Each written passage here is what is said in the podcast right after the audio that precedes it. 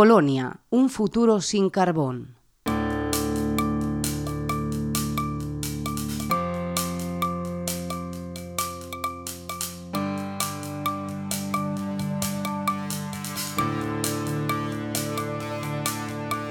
Desde hace siglo y medio, la minería de carbón es lo que vertebra la identidad de Alta Silesia, región histórica centroeuropea en la actual Polonia y República Checa.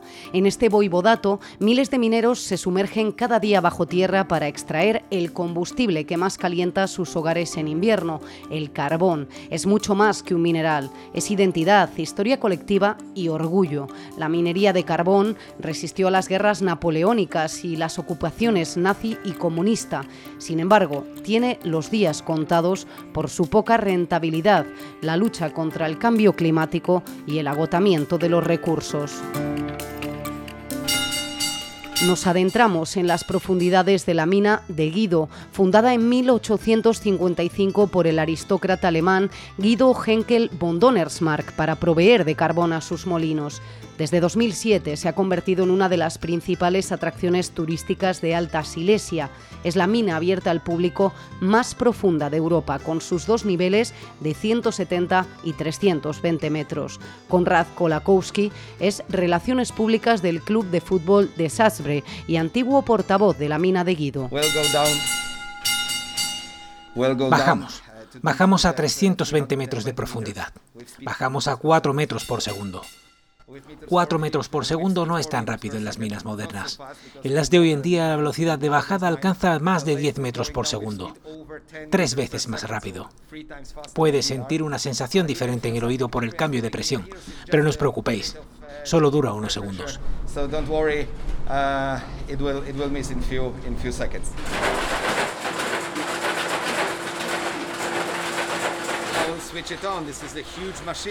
Esta es una máquina enorme que pesa más de 20 toneladas. Es una excavadora Alpina 50, un equipo típico en muchas minas de Salesia. Funcionan en muchos sitios donde la gente lleva a cabo excavaciones. Este tipo de máquinas ayudan mucho porque lo que están haciendo es cavar metros, kilómetros de cortes transversales para hacer corredores.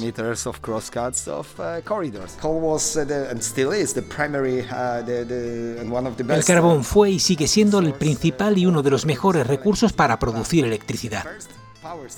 Pero las primeras centrales eléctricas de carbón se abrieron en 1894 y esta mina es más antigua. A finales del siglo XIX nuestro carbón era el mejor para producir hierro y acero. Lo necesitamos para producir acero y con el acero lo tienes todo. Edificios, carreteras, ferrocarriles y todo lo que nos rodea.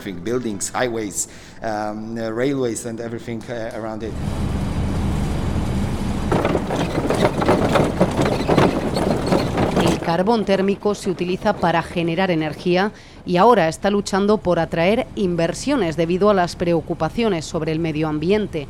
El carbón coquizable, en cambio, se considera un mineral estratégico de la Unión Europea para reducir la dependencia de Australia y China en la producción de acero. En Dombrova Gurnica, ciudad industrial de Alta Silesia, está ubicada la fábrica de coque Psiarzi de la empresa estatal JSW, la principal productora europea de coque y que cuenta con hasta 2.000 trabajadores. Uh, hasta ahora todos los métodos alternativos utilizados para producir acero sin utilizar un coque derivado del carbón no han tenido éxito. En un futuro previsible no se dejará de utilizar acero. Por lo tanto, siempre que se requiera acero, también se requerirá carbón coquizable.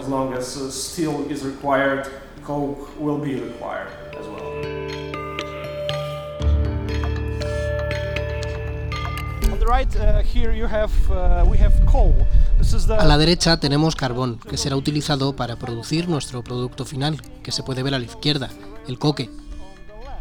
Este cargamento en particular será enviado a España.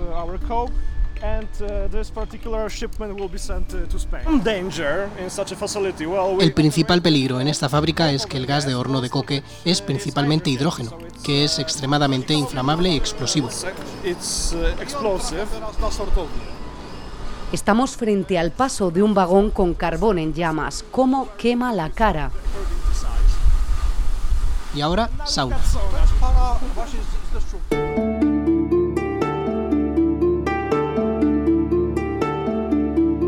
En apenas tres décadas, Alta Silesia, una región de 4 millones y medio de habitantes, ha pasado de contar con 70 minas de carbón en la región a menos de un tercio. Hasta los años 80, la minería generaba alrededor de 250.000 empleos directos y cientos de miles más indirectos. Ahora, solo 80.000 silesianos trabajan en minas de carbón y 300.000 lo hacen en empresas que dependen indirectamente de la minería. Mónica Rosa es diputada del Parlamento polaco por Silesia. No tengo miedo de que la economía se derrumbe, pero todavía son medio millón de personas y tendremos que cuidarlas. No podemos dejarlas solas.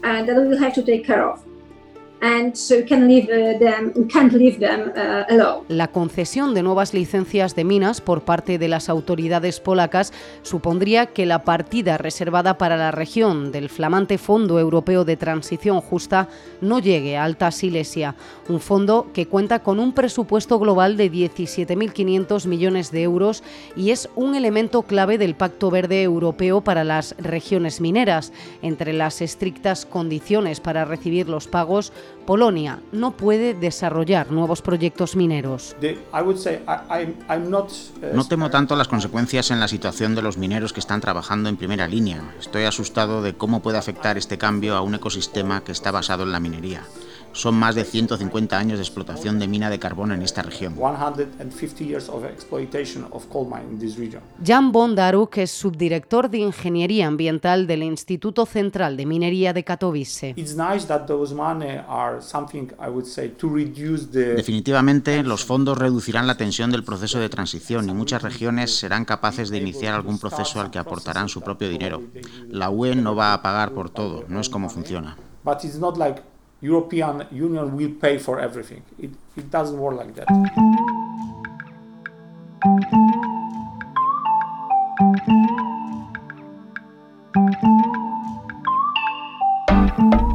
La batalla por diseñar la transición del corazón minero europeo se está jugando también en Bruselas. Allí, Varsovia negocia sobre si alargar o no la vida útil de la minería y así cumplir con los objetivos de neutralidad climática para 2050 y reducir en un 55% las emisiones de gases de efecto invernadero para 2030.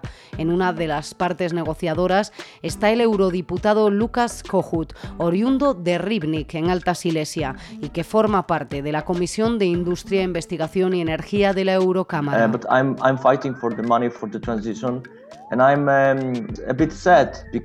Estoy luchando por el dinero en el Parlamento Europeo. Estoy un poco triste. Tenemos una muy buena oportunidad. 44.000 millones de euros para el Fondo de Transición Justa, 8.000 millones para Silesia y para Polonia, para la transición.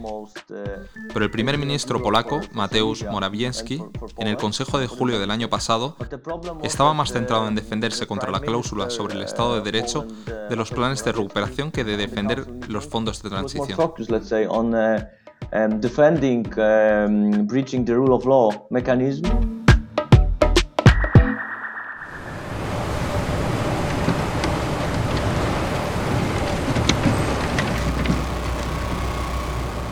Mijal, Damian y Henrik trabajan para una fábrica del grupo JSW. Uh, my name is Damian Safalik. Uh, I, work in, in like, like, Michael.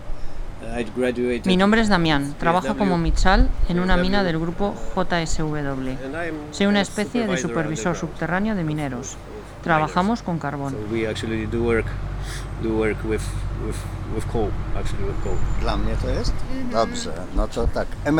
Soy minero jubilado desde hace 15 años. Trabajé como técnico electrónico, electricista, comunicaciones y seguridad por el metano. Me gradué de estudios de minería en la Universidad de Cracovia. Esta mina es parte de JSW y trabajo como supervisor del aire en términos de garantizar el suficiente flujo de aire para todos, debido al metano y los gases naturales debido al calor.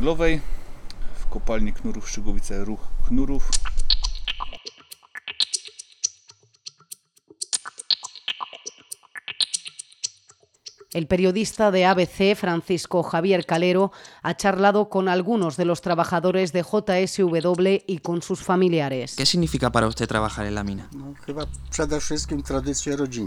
Tradición familiar.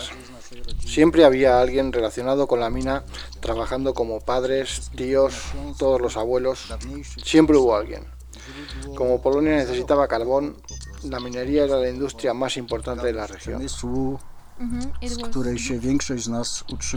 ¿Notó como minero el paso del comunismo a democracia? No, no, no lo echo de menos. La diferencia es que ser minero era un trabajo prestigioso y ahora es algo normal. ¿Teme criar a tu bebé aquí pese a toda la contaminación y los peligros que conlleva la minería? No, no tengo miedo a criar a mi niño aquí se adaptará a la situación. Mi abuela llegó a vivir 97 años y mi otra abuela pasó los 90.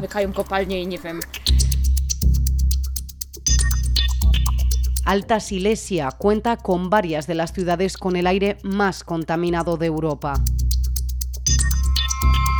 Otsese y Ribnik están entre las primeras. Patrick Vialas, activista medioambiental de Katowice, explica cómo afecta la contaminación de la minería y sobre todo el uso de calderas obsoletas en invierno. La contaminación del aire afecta a nuestro cerebro, a nuestros pulmones y a nuestro corazón. Así que estas tres partes de nuestro cuerpo se ven muy afectadas. Y esto significa que sufrimos sufrimos problemas en los pulmones, problemas de corazón, problemas de riego sanguíneo y problemas relacionados con con enfermedades tempranas del cerebro. Tengo una hija de 14 años y un hijo de 10 años. Y desde que empecé con el activismo en 2015, empecé a preocuparme por el futuro de mis hijos y actuar en consecuencia. Y uno de los primeros lemas que utilicé en mi activismo es quiero que mis hijos puedan respirar en diciembre.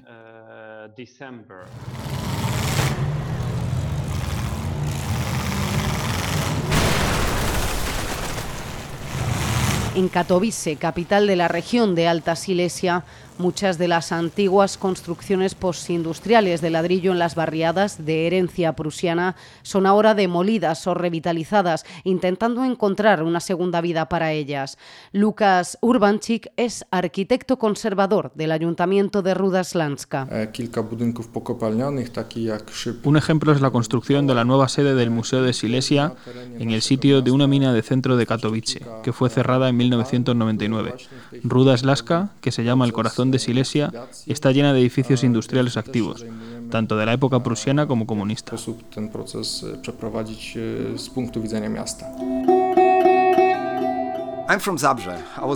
Soy de aquí, de Sapse. Nací en 1991. Recuerdo cuando en Sapse teníamos cuatro minas y alrededor de 50 o 60 mil personas estaban trabajando en las minas. Hoy en día no tenemos ninguna mina. La última se cerró en 2018.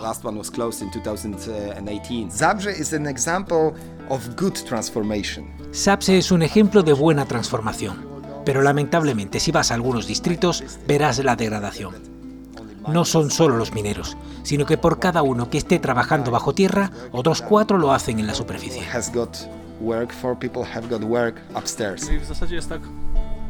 Si cerramos las minas, necesitamos comprar carbón.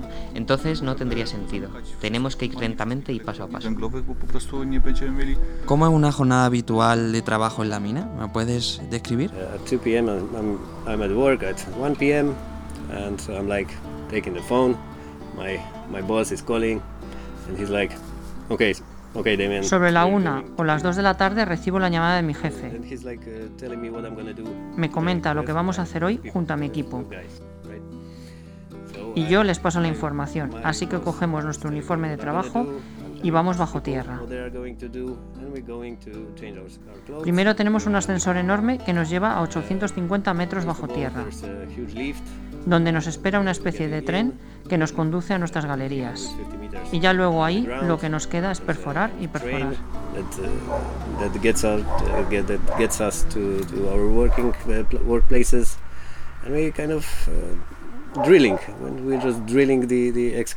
¿Cuáles son los mayores peligros de trabajar en la mina? En el pasado el mayor peligro era el agua. Estaba en todas partes bajo tierra.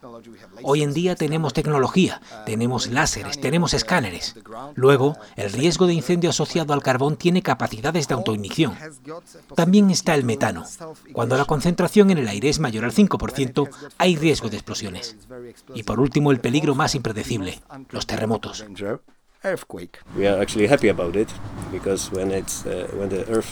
Nos alegra cuando la Tierra tiembla un poco, puesto que así se libera la tensión de las rocas, porque si se acumula, algún día podrían liberar la energía y matarnos a los que estamos ahí. Eso sí, no nos enteraríamos de que ya estamos muertos.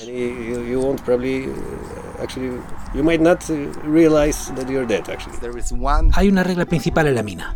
La misma cantidad de personas que han bajado tiene que regresar a la superficie, hasta que el equipo de rescate lo haga e incluso después de un accidente, donde no hay posibilidad de sobrevivir para los mineros bajo tierra.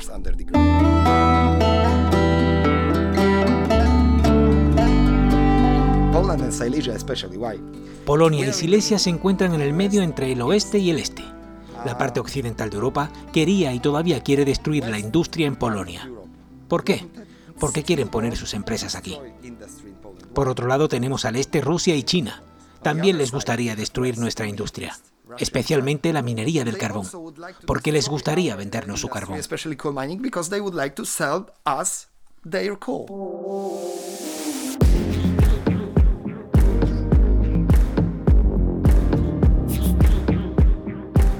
Las poblaciones mineras de Alta Silesia se mantienen escépticas ante la imparable transición verde que a su juicio avanza demasiado brusca y sin alternativas viables.